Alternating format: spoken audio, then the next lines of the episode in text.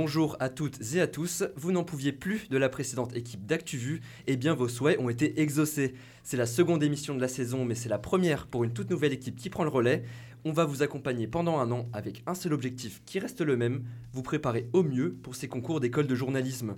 On va commencer par partir à l'étranger avec Esteban et l'affaire des drones kamikazes iraniens utilisés par l'armée russe. Ce sera ensuite au tour de Lorina de nous expliquer en profondeur ce qu'est le 49.3. Apolline reviendra sur le meurtre de Lola et la récupération qu'en fait l'extrême droite.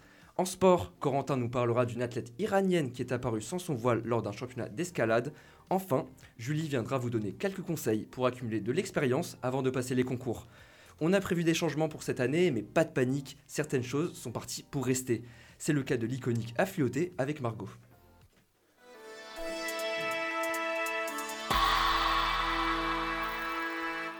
Son mandat aura été de courte durée. Après un passage éclair à la tête du gouvernement, la première ministre britannique Liz Truss jette l'éponge. Lâché par les députés de son camp et impopulaire dans l'opinion publique, son mandat aura été marqué par plusieurs crises l'inflation, la baisse du pouvoir d'achat et l'échec de son plan économique. Fragilisée par le départ de deux de ses ministres, elle devient donc la chef du gouvernement avec le mandat le plus court du pays. La personne qui prendra sa place sera désignée avant le 28 octobre.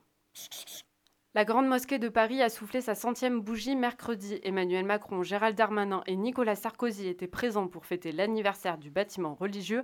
En 1922, le lancement du chantier était très symbolique car c'était la première mosquée construite en France. Pour rappel, le lieu de culte rend hommage aux soldats musulmans qui ont combattu et qui sont morts pour l'armée française pendant la Première Guerre mondiale. C'est le doublé pour Alexia Putellas. La footballeuse espagnole du FC Barcelone remporte pour la deuxième fois de suite le Ballon d'Or féminin. À 28 ans, Putellas est devenue la première joueuse à réaliser un tel exploit ce lundi 17 octobre. La native de Moyer d'Alvaïs affiche des statistiques incroyables cette saison 55 matchs, 42 buts et 23 passes décisives. Un sacre qui peut surprendre puisque la joueuse n'a pas participé à l'Euro. La française Wendy Renard se classe, elle, à la 8 place. C'est une émission qui a marqué plusieurs générations dans les années 2000. 20 ans après la première édition, la Star Academy a fait son grand retour samedi dernier. Pour cette nouvelle saison, les ingrédients qui ont fait son succès sont réunis le mythique château, des chanteurs amateurs et Nikos Aliagas à la présentation. Pour sa soirée de lancement, la célèbre émission musicale a réuni 4,8 millions de Français en moyenne. Everybody knows the rules. You are entitled to a beautiful new blue passport. We did it, Joe. God bless you all. Esteban, tu nous parles aujourd'hui du climat orageux qui a régné cette semaine sur le couple franco-allemand. L'annuelle rencontre entre les deux voisins a été reportée pour la troisième fois. L'annonce a été d'autant plus retentissante qu'elle a eu lieu en plein sommet du Conseil européen jeudi 20 octobre. Côté allemand, on évoque des soucis d'agenda, mais il semblerait que de vieux contentieux soient remontés à la surface du couple franco-allemand, et ce, bien évidemment, à l'aune de la guerre en Ukraine. Parmi les sujets de discorde, la défense et l'énergie. Pour ce qui est du premier, Olaf Scholz s'est montré peu enclin aux projets bilatéraux d'avions militaires et de chars franco-allemands, alors qu'il s'est laissé paraître intéressé par le bouclier antimissile européen que la France n'a pas soutenu. Mais là où le bas blesse le plus, c'est bien sûr sur le sujet de l'énergie. Rappelons que les deux pays ont des visions diamétralement opposées sur la question. L'Allemagne d'Olaf Scholz tient à poursuivre sa sortie de nucléaire, là où la France mise sur l'atome. Un imbroglio qui ne facilite pas un accord sur la réforme voulue du prix de l'électricité en Europe en pleine crise énergétique. Et ce n'est pas tout, n'est-ce pas? D'autres points de friction crispent les relations. C'est notamment le cas du projet MidCat, ce gazoduc qui permettrait d'importer sur le vieux continent du gaz algérien via l'Espagne. Là aussi, l'Allemagne est favorable, mais la France s'y oppose. Enfin, la décision unilatérale de l'Allemagne de soutenir ses entreprises à hauteur de 200 milliards d'euros via son nouveau bouclier tarifaire aurait tendu Emmanuel Macron. Cette aide de grande envergure mettrait à mal une concurrence loyale des industries européennes et aggraverait la situation de l'euro. La date évoquée pour une nouvelle rencontre serait le 23 janvier 2023, mais un nouveau report est à craindre des drones kamikazes iraniens dans le ciel ukrainien. Que se passe-t-il exactement depuis le début de la semaine, Esteban? Le Shahed 136, c'est le nom de ce petit engin qui a été repéré pour la première fois le 13 septembre dernier. L'un de ces drones, d'une envergure de 2 mètres seulement et facilement reconnaissable à son bruit de mobilette, a fait à lui seul 4 morts dans un immeuble de Kiev lundi 17 octobre. Ce missile dont la tête explose une fois la cible touchée sème la terreur dans le ciel ukrainien car il est particulièrement destructeur d'infrastructures clés. L'Ukraine aurait tout de même réussi à en détruire 223 depuis septembre. Mais pourquoi des drones iraniens? Il serait, selon les spécialistes, très peu cher et très efficace. 20 000 euros pièce, soit 100 fois moins cher que les missiles de croisière russes. Il serait également parfait pour combler les difficultés du Kremlin à s'approvisionner en armes depuis la vague de sanctions. Et surtout, ils sont le signe d'un rapprochement entre l'Iran et la Russie. La République islamique aurait livré des centaines de drones à l'armée russe à l'été 2022. Plus facile de s'entendre quand on est deux des pays les plus sanctionnés au monde. Les deux autocraties ont accéléré leurs échanges économiques depuis quelques années et ont même collaboré au sujet du nucléaire. Quant au drone Shahed 136, côté russe, on parle d'accusations infondées ou encore de théorie du complot. Notons tout de même que l'Union européenne a déjà engagé des sanctions à l'encontre de l'Iran. Bonjour, je suis Nicolas Sarkozy. Nous sommes en guerre. Mon ennemi, c'est la finance. Écoutez, écoutez, petit bonhomme. Après plus d'une semaine de débats enflammés à l'Assemblée, le gouvernement d'Elisabeth Borne a pris sa décision.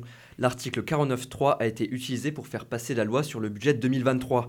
Mais Lorina, tout le monde en parle, mais c'est quoi le 49.3 L'alinéa 3 de l'article 49 de la Constitution permet au gouvernement d'ignorer le vote des parlementaires afin de faire passer une loi. Le 49.3 est souvent utilisé face à l'enlisement des débats à l'Assemblée. Depuis la révision constitutionnelle de 2008, il ne peut être utilisé que sur un seul texte de loi par session parlementaire, sauf pour les textes budgétaires. C'est pour cela qu'Elisabeth Borne a pu y faire appel deux fois en 24 heures. La dernière fois que le 49.3 a été utilisé, c'était par le gouvernement d'Édouard Philippe en 2020 pour faire passer la loi des réformes des retraites. Cette dernière a finalement été suspendue en raison du Covid. Cette fois-ci, les parlementaires n'auront pas le droit de vote pour le projet de loi finance. Mercredi 19 octobre, le gouvernement a décidé de recourir au 49.3 pour faire passer le budget 2023. Cela met un terme définitif aux discussions. L'article précise que le projet de loi est considéré comme adopté, sauf si une motion de censure déposée dans les 24 heures qui suivent est votée. Ce que se sont empressés de faire la NUPES et le Rassemblement national. Mais les débats à l'Assemblée ne s'arrêtent pas là. Jeudi 20 octobre, c'est rebelote. Le 49.3 est une nouvelle fois invoqué afin de mettre fin aux discussions autour du projet de loi de financement de la sécurité sociale. Mais Lorina, à quoi doivent servir ces lois? Comme expliqué la semaine dernière pour la loi finance, c'est plutôt simple, elle comprend une très large partie de la politique publique de l'année prochaine et des budgets alloués aux différents domaines. Le gouvernement a décidé de retenir 117 amendements et 98 d'entre eux proviennent de la majorité. Les autres sont des propositions de l'opposition. De son côté, le projet de loi Sécu avance plusieurs mesures comme la hausse des prix du tabac, la gratuité de l'apicule du lendemain, mais aussi l'abaissement de ce que l'on appelle le trou de la Sécu. Reste à savoir maintenant comment la situation va pouvoir s'apaiser avec les désaccords marqués du monde politique. Un autre rebondissement dans la vie politique, le placement potentiel de Jean Castex à la direction de la RATP. En effet, l'ancien Premier ministre devrait succéder à Catherine Guillouard qui a quitté son poste de PDG le 30 septembre. Emmanuel Macron l'aurait convaincu lors d'une rencontre le 16 octobre. Les réactions à la RATP semblent pour le moment positives. Après Elisabeth Borne de 2015 à 2017, une nouvelle forte tête politique pourrait prendre la tête du réseau.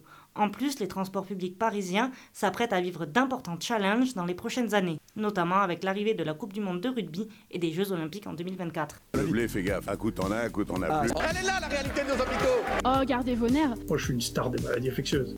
Retour sur un fait divers dont la violence a marqué les esprits. Vendredi dernier, le corps sans vie de Lola, 12 ans, est retrouvé dans une malle dans le 19e arrondissement de Paris. Tu reviens dessus, Apolline. La principale suspecte de cette affaire a été mise en examen lundi pour meurtre et viol aggravé. Elle s'appelle Dabia B, elle est algérienne, vit en France depuis 2016 et fait l'objet d'une obligation de quitter le territoire depuis le mois d'août. Un profil qui n'a pas échappé à l'extrême droite, qui s'est empressé d'apporter son soutien à la famille de la victime. Les parents de Lola avaient pourtant été clairs. Pas de récupération politique. Et cette volonté n'a pas été respectée. Et non, mardi à l'Assemblée nationale, le député LR Éric Poget et la députée RN Marine Le Pen ont interpellé le gouvernement en l'accusant d'être responsable de ce meurtre à cause de son laxisme migratoire. De son côté, Éric Zemmour a organisé jeudi un hommage en soutien à la victime. Il parle de francocide, un terme inventé pour qualifier le meurtre d'un citoyen français commis par un étranger. D'autres voix se sont élevées pour pointer du doigt l'origine de la coupable présumée, une récupération que le gouvernement et plusieurs associations jugent indécente. Une situation qui n'est malheureusement pas nouvelle. Jeudi, au micro d'Europe 1, les propos de Marine Le Pen ont parfaitement illustré cette tendance qu'a l'extrême droite à la récupération. Pour la députée RN, Lola, c'est le meurtre barbare de trop. Elle cite d'autres affaires qu'elle juge similaires, comme celle du meurtre en 2017 à la gare de Marseille de deux jeunes femmes par un ressortissant tunisien. À l'époque, l'attentat avait été revendiqué par le groupe État islamique. Marine Le Pen évoque également l'assassinat d'un prêtre à Nantes l'année dernière, commis par un homme de nationalité rwandaise qui, au moment des faits, n'était pas expulsable. Dans l'affaire Lola, l'extrême droite rejette les accusations de récupération et considère apolitique l'hommage rendu à la victime. La marche blanche qui devait avoir lieu a néanmoins été annulée à la demande de la famille. On parle maintenant de consommation. L'association UFC Que Choisir a révélé cette semaine que les produits premier prix n'étaient pas forcément les moins recommandables. Dans notre supermarché, on a tendance à être attiré par les emballages colorés des marques que l'on connaît et dont le nom sonne comme un gage de qualité. Pourtant, l'enquête du magazine Que choisir nous prouve le contraire. Les produits moins chers sont parfois meilleurs que ceux des grandes marques et dans de nombreux cas, les recettes sont identiques comme plusieurs marques de lasagne qui sortent de la même usine. Alors comment faire son choix? Tout simplement en regardant la liste des ingrédients et en privilégiant celles qui restent courtes. Autre fait marquant de la semaine, chez Total, la grève s'essouffle et la situation revient peu à peu à la normale. Après trois semaines de mobilisation pour les salaires chez Total Energy, la fin de la grève a été votée mercredi, sauf pour deux sites sur lesquels le mouvement se poursuit, celui de Gonfreville en Seine-Maritime et celui de Faisan dans le Rhône. La mobilisation avait été lancée par la CGT le 27 septembre dernier. À la veille des vacances scolaires, la situation est encore difficile mais continue à s'améliorer, selon la Première ministre Elisabeth Borne, qui appelle les grévistes à reprendre le travail. A noter qu'à Gonfreville, la grève est reconduite jusqu'au 27 octobre. Ici Bob Sinclair, j'écoute. Quand on y va, on va agressif. La chatte, la chatte qu'il a, la chatte Marque de soutien ou simple oubli Dimanche, l'athlète iranienne Elnaz Rekabi est apparue sans voile pendant les championnats d'Asie d'escalade qui s'est déroulé en Corée du Sud. Un symbole fort alors que l'Iran est en pleine révolte. Corentin, tu nous en dis plus. L'image a fait le tour du monde, celle d'une athlète iranienne concourant sans voile. Même si la compétition se déroulait en Corée du Sud, le code vestimentaire de la République islamique s'applique à l'étranger pour les sportives. Depuis, les spéculations autour de ce geste sont nombreuses, beaucoup y voient un soutien aux manifestations qui touchent actuellement le pays. Quelques heures plus tôt pourtant, Elnaz Rekabi avait démarré le concours en portant le voile. Mercredi, pour son retour à Téhéran, elle a été accueillie par les hurrahs d'un public venu en nombre et notamment des femmes sans voile. L'athlète s'est expliquée devant la presse, qualifiant ce geste d'oubli involontaire. Elle s'est également excusée pour les tensions créées. Alors ce message était-il contraint? C'est ce que beaucoup d'observateurs pensent, d'autant plus qu'Elnaz Rekabi n'a pas donné signe de vie entre la fin de la compétition et son retour au pays. 48 heures où la sportive aurait été retenue en Corée du Sud à l'ambassade d'Iran. D'après la BBC, son passeport ainsi que son téléphone lui avaient été confisqués, des accusations aussitôt démenties par l'ambassade. De son côté, la Fédération internationale d'escalade a assuré surveiller la situation. Ce n'est pas la première fois que des sportifs iraniens montrent un signe de protestation. Fin septembre, avant un match contre l'Autriche, l'équipe de foot masculine avait caché son maillot sous une parka noire pendant l'hymne national, un acte revendiqué sur les réseaux sociaux. Dans le reste de l'actualité, Corentin, tu nous parles d'intelligence artificielle, mais aussi d'Autriche. Oui, l'intelligence artificielle qui est en train de révolutionner petit à petit le monde du sport. Lors des tests de novembre en rugby, un ballon intelligent va être utilisé. Oui, oui, un ballon intelligent. Il fera son apparition lors d'Écosse-Australie le 29 octobre prochain. C'est l'entreprise Sage, leader dans le secteur des logiciels, qui a mis au point cette technologie. Le but est de fournir des données en temps réel, parmi celles-ci la détection de passes potentielles, les temps de suspension des coups de pied ou encore les gains d'occupation, une nouvelle façon d'analyser mais aussi de mieux comprendre ce que l'on voit.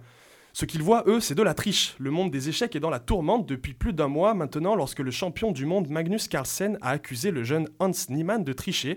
Quelques jours plus tard, la plateforme chess.com diffusait un rapport de 72 pages accusant Niemann de triche sur plus de 100 parties. Cette semaine, le prodige américain de 19 ans a décidé de porter plainte contre ses détracteurs. Il leur réclame 100 millions de dollars de dommages et intérêts. Niemann a avoué avoir triché deux fois lors de parties en ligne, mais lorsqu'il avait 12 et 16 ans, mais jamais lors de parties physiques. Aucune preuve formelle ne permet aujourd'hui de l'accuser. Les analyses vont bon train, tout comme les suppositions, oreillettes indétectables, implants sous-cutanés et bien d'autres encore. L'affaire n'en est qu'à ses débuts, mais ne laisse pas le monde des échecs indifférents, la crédibilité de la discipline prenant un sacré coup. Hans Niemann s'est quant à lui contenté de dire que s'il fallait prouver son talent, il était prêt à jouer nu en espérant que l'on n'ait pas allé jusque-là. Si vous voulez prouver votre talent au concours, pas besoin de se déshabiller, c'est l'heure des recommandations. Je te donne juste un petit conseil. Franchement, il faut que tu vois ça. Tu le connais lui? C'est vraiment pas mal ce livre. Ça, c'est bon à savoir. C'est quand l'apéro? C'est un incontournable. Il faut que t'écoutes ça. J'adore le concept. C'est de la bombe. C'est où que ça twerk? Mais elle est où la moulaga? Julie, nous ne sommes qu'au début de l'année scolaire et les concours sont peut-être encore loin pour nos auditeurs. En revanche, il n'est jamais trop tôt pour se mettre à la recherche d'un stage. Et oui Bruno, l'expérience c'est la clé et même si votre incroyable culture générale peut vous faire gagner des points, savoir la capitale de tous les pays du monde ne fera pas forcément de vous un bon journaliste. En revanche, avoir corrigé des papiers de correspondants ou savoir comment allumer un Tascam, ça peut toujours servir et c'est précisément pour ça que je vous ai concocté un top 4 coups humains, des conseils pour obtenir un stage avant les concours. D'abord, il faut avoir une idée de ce que vous voulez faire. Pour celles et ceux qui hésitent encore, pas de panique, le stage c'est justement une manière de savoir ce qui vous plaît ou non.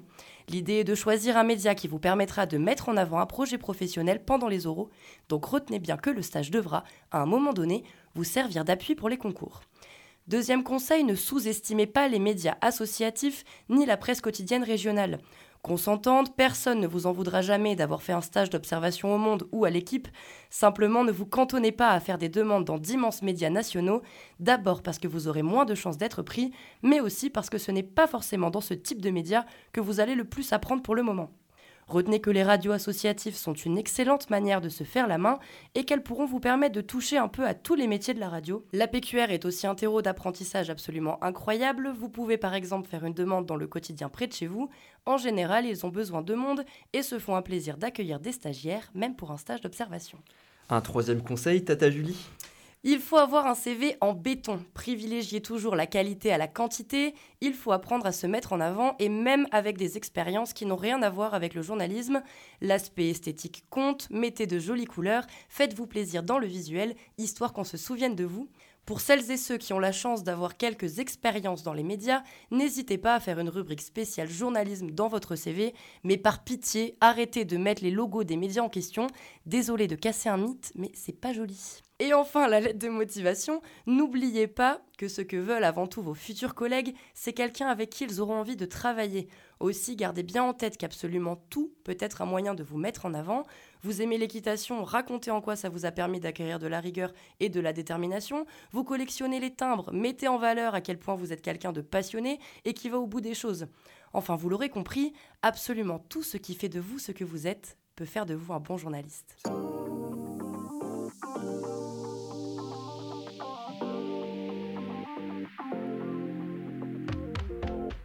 Et c'est sur ces belles paroles que nous allons vous laisser pour aujourd'hui. On profite de cet instant pour remercier la précédente équipe d'ActuVu. Ils ont fait un super boulot pendant un an et on va tout faire pour continuer sur cette lancée. On a déjà plein d'idées pour vous aider à préparer les concours et on a hâte de vous les partager. On remercie Colline pour la technique et le montage et on vous dit à la semaine prochaine.